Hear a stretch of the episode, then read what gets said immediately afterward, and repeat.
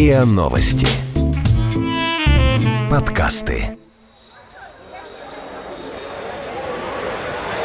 What, seriously? أنت تمزح ¿Yo? ¿Qué me estás contando? ¿Macul? Are you serious? No, I don't believe it. Plaisante What's going on? Gender No way.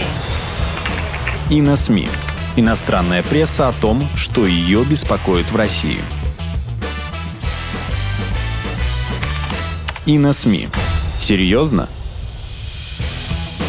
Добрый день. С вами подкасты на СМИ. Их сегодняшний ведущий, заместитель главного редактора Яна Наумова. Это я. И шеф-редактор и на СМИ Софья Рогозина. Близится 23 февраля, День защитника Отечества. Сначала мы хотели к этой дате подготовить э, эпизод про российскую армию. Но потом решили взглянуть на это шире, поговорить вообще о российских мужчинах и с точки зрения иностранных СМИ, и не только. Чтобы сразу с этим покончить, сразу перечислим основные стереотипы. Считается, что в глазах европейца русский мужик бородат, пьян и в шапке-ушанке. И на поводке медведь. Да, и балалайка. Да. Ну, если это какое-нибудь высокопоставленное лицо, то он, вероятно, похож на босса русской мафии. В багажнике у него там автомат Калашникова лежит, а если его фамилия Путин, то, без сомнения, у него в рукаве где-нибудь ядерная боеголовка припрятана. Есть даже такой комикс «Скандинавия и мир», вот там братец России как раз э, в шапке и бородатый, и все его боятся. Все как в жизни. Угу. А как же представляют себе русских мужчин, например, арабы или там турки, Соня? Э, ну вот, э, вот э, ты сказала про фамилию Путин, без сомнения, ядерная боеголовка в рукаве. И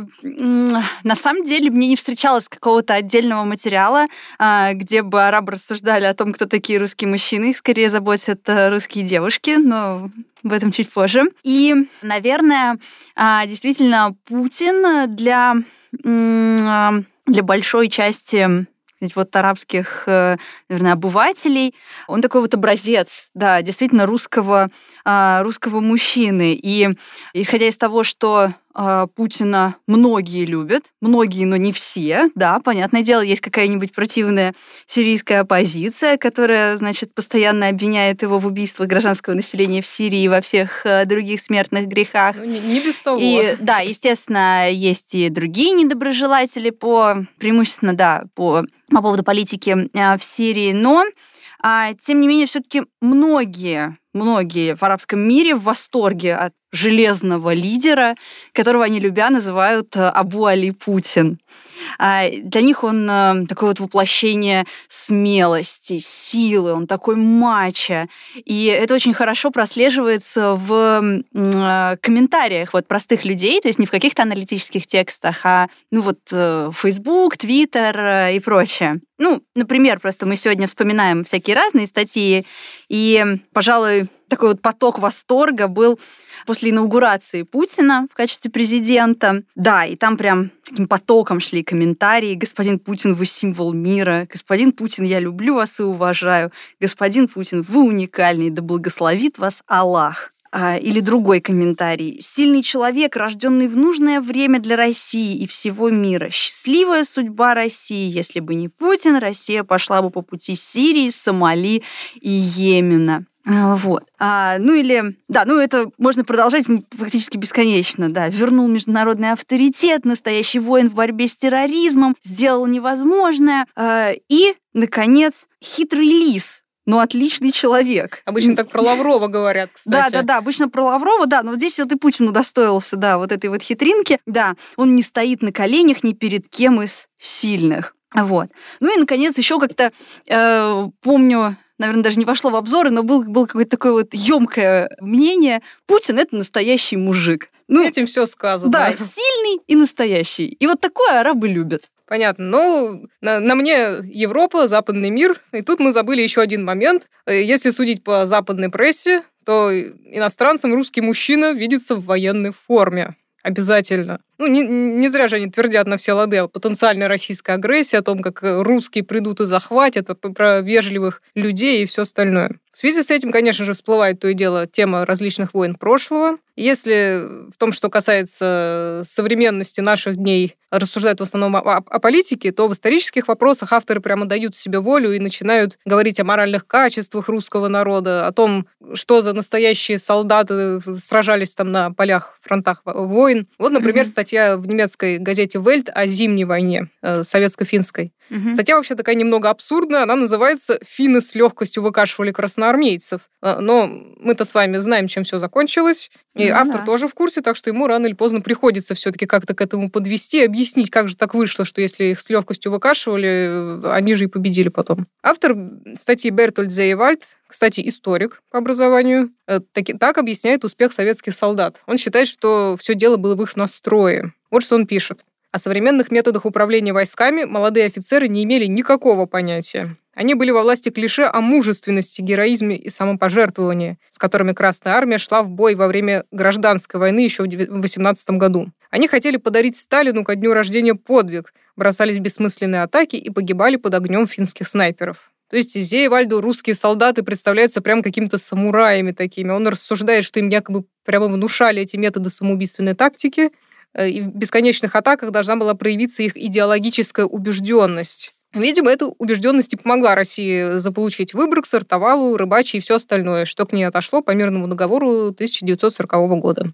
То есть делаем вывод. Русские мужчины такие патриоты, что даже имеют склонность к героизму. Иной раз бессмысленному, но иногда и нет. Все-таки Выборг — это вам не шутки. Ну да. Начали, да, с э, зимней войны. Ну, ко Второй мировой войне мы вроде как пообещали, что не будем обращаться, смысла нет. Там и так все довольно очевидно, особенно когда говорим про героизм, про патриотизм.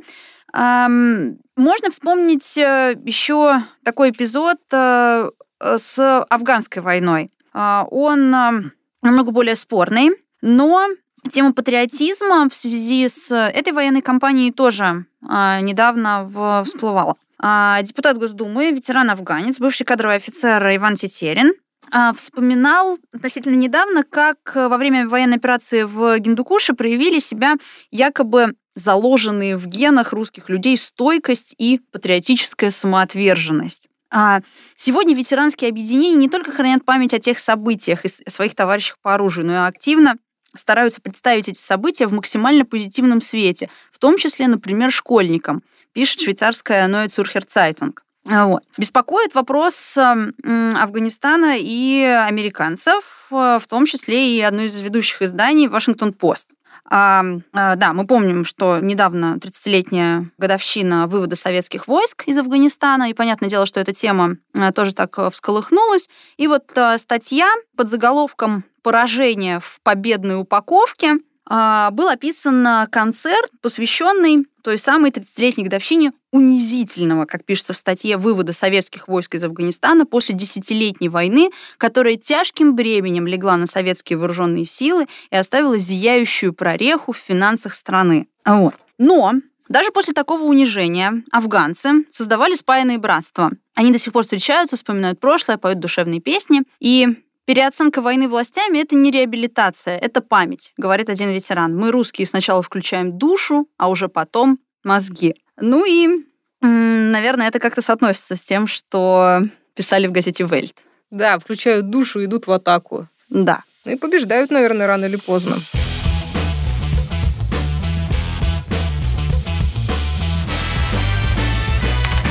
И на СМИ. Серьезно?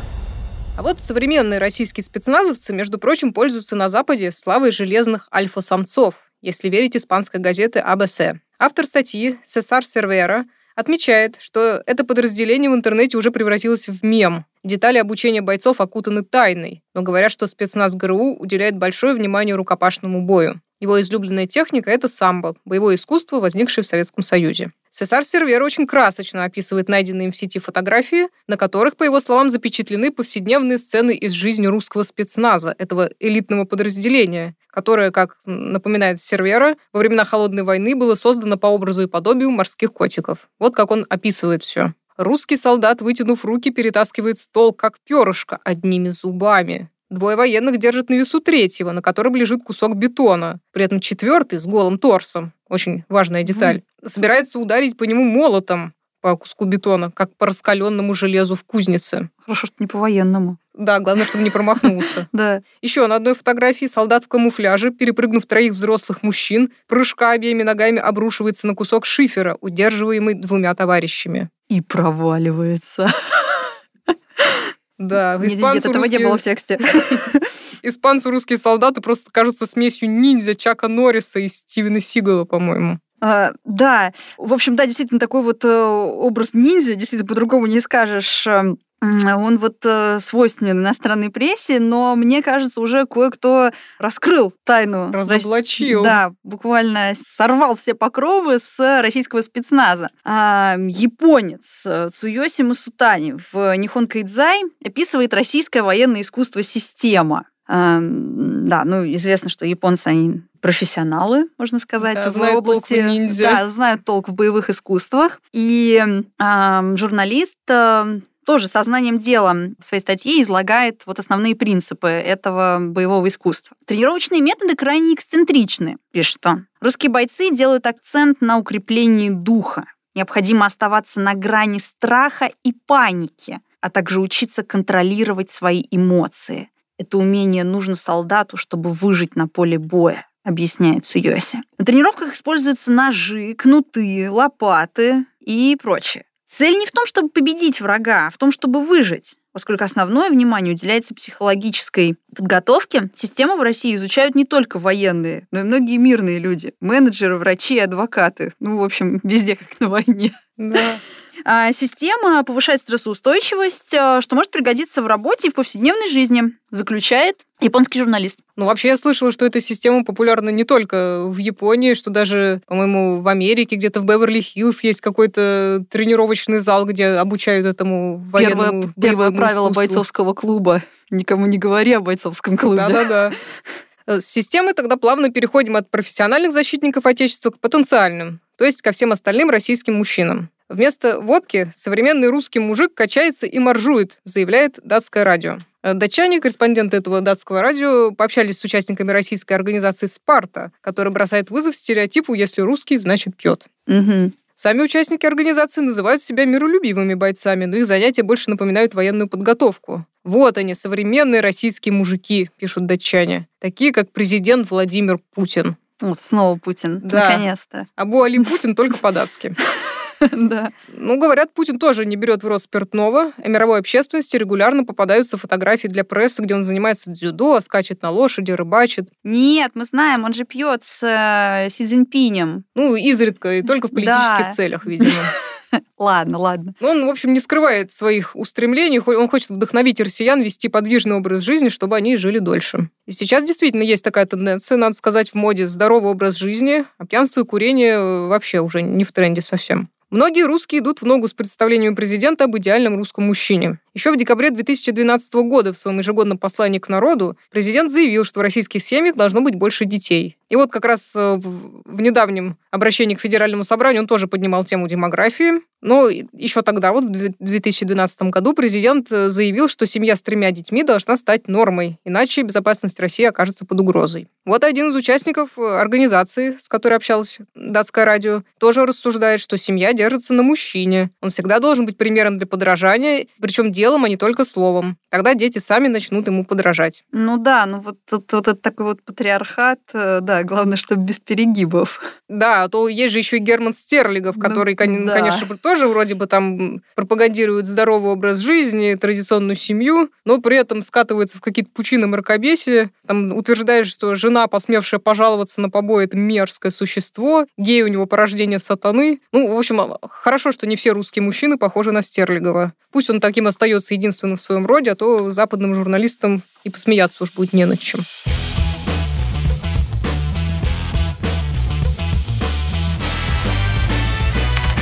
И на СМИ. Серьезно? Продолжаем э, разговор про настоящих русских мужчин. Неожиданно расскажу немножко про шведов. Я не только арабские статьи читаю, но еще иногда все остальные. Вот. А шведы, они, э, насколько, как мне, немножечко стороннему наблюдателю кажется, что они очень озадачены всякими вот этими вопросами гендерными, вопросами семейной политики, вопросами вот этого Равноправия, равноправия. Да, И поэтому, наверное, именно они должны были это отметить и написать э, о том, что русские мужчины, которые э, раньше значит, только приносили зарплату и читали газету на диване, ну, то есть такой вот... Э, Да-да-да, патрофамилия. Теперь они всерьез заинтересовались воспитанием детей. Декретного отпуска для отцов а, в России нет, пишут они, но по всей стране возникают так называемые школы отцовства. А, и корреспонденты шведского телевидения посетили такую школу в промышленном а, городке Череповец. И вот что им рассказал основатель папа курсов. А, местные папы – суровые заводские рабочие. Они больше привыкли быть мужественными и зарабатывать деньги, чем воспитывать детей. Это мы сразу поняли, как только открыли наши школы отцовства. Но где-то в глубине души они хотят быть и любимыми папами, больше общаться со своими детьми.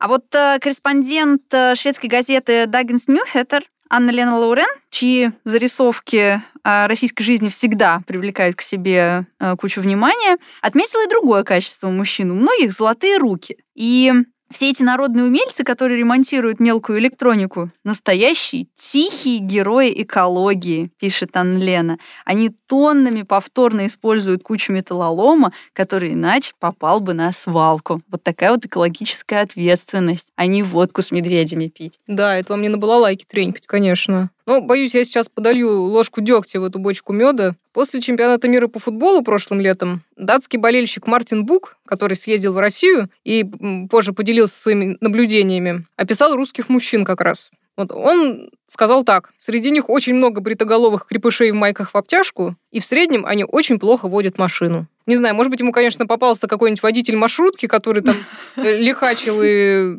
чуть не попал в аварию, как не повезло, мне кажется, Ну вот он пришел к такому выводу. Ну, может, в его словах даже есть какая-то доля истины, потому что, по данным Всемирной организации здравоохранения, в России в ДТП каждый год погибают 35 тысяч человек. И российские дороги считаются практически вот опаснейшими в Европе. Угу. А одна девушка, кстати, россиянка, после чемпионата очень обиделась на обвинение в том, что женщины якобы путались с иностранцами. Она заявила Свенска Дагбладет, что иностранцы все милые и веселые, а вот с русскими мужчинами чувствуешь себя как на собачьей выставке. Ой, ну опять, да. Ну, думаю, ей просто не повезло, ну, и не встретился ей вообще? боец, который качается, моржует и водку не пьет. Да. А, ну вот а, да, не всегда все гладко. И вот еще один а, материал решили вспомнить из а, немецкого онлайн-журнала «Eurazisches Magazin». Тоже пишут о русских мужчинах эм, не слишком лестно так как автор статьи в основном углубляется в какие-то социальные проблемы, и образ рисует э, прям-таки, ну, такой вот, да, тлен по Достоевскому. Э, мрачный мир экономической бесперспективности, э, это потеря уверенности в себе, мужчины топят свое горе в стакане, некоторые даже не видят никакого иного выхода, кроме самоубийства. И когда страна переживает не лучшие времена, то недовольство населения растет, и в первую очередь страдает душа. И кроме того, Продолжает этот же автор, русские мужчины, похоже, совершенно не заботятся о собственном здоровье. Четверть умирают, не дожив даже до 55 лет. Ну, в общем, после такого тлена уже как-то и самой как-то так уже грустненько. Не, ну, какое уж здоровье, когда душа страдает, душа болит. Да.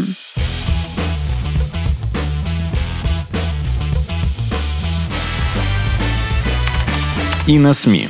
Серьезно? Ну, от души надеюсь, что немец все-таки сгущает краски. Может быть, там он какие-то 90-е вспомнил. Давайте лучше вернемся к непобедимым русским бойцам. В Китае русских называют боевой нацией. Это прозвище быстро распространилось в интернете и, по словам китайцев, подразумевает уверенность в себе, смелость и дерзость. Китайцы удивляются, удивляются бесстрашию русских, которые часто вытворяют, по их мнению, что-то просто непостижимое. А потом выкладывают это в интернет. Ну, естественно. Вот, устраивают какие-то драки в сугробах, во время поножовщины сохраняют хладнокровие, спокойно покуривают сигарету. Вот это все описывает, например, Шан Сяолань в одном из крупнейших интернет-изданий Китая и Гонконга. Но первыми начали не китайцы, между прочим, а известный шведский видеоблогер PewDiePie, который стал показывать своей аудитории видеоролики про бесстрашных русских. Правда, он комментирует их скорее в духе слабоумия и отвага, а не дерзость и смелость. Но вот китайцы проник, прониклись уважением и не просто угорают над этими вирусными видео, а копают поглубже. Например, преподаватель и переводчик Ван Га отмечает, что в войнах русские всегда жертвовали многим ради победы. Во время Зимней войны на одного погибшего финского солдата приходилось трое советских воинов. Ну да, как мы помним эту статью из Вельт. Угу. Во Вторую мировую на каждого убитого немца было 10 погибших советских солдат. Русский народ считают смелым, однако этот образ достался ему очень дорого, подчеркивает Ван Га. Русские заплатили цену, которая в несколько раз превосходит потери противника. Их смелость имеет трагическую окраску. Ну, в общем, что на выходе?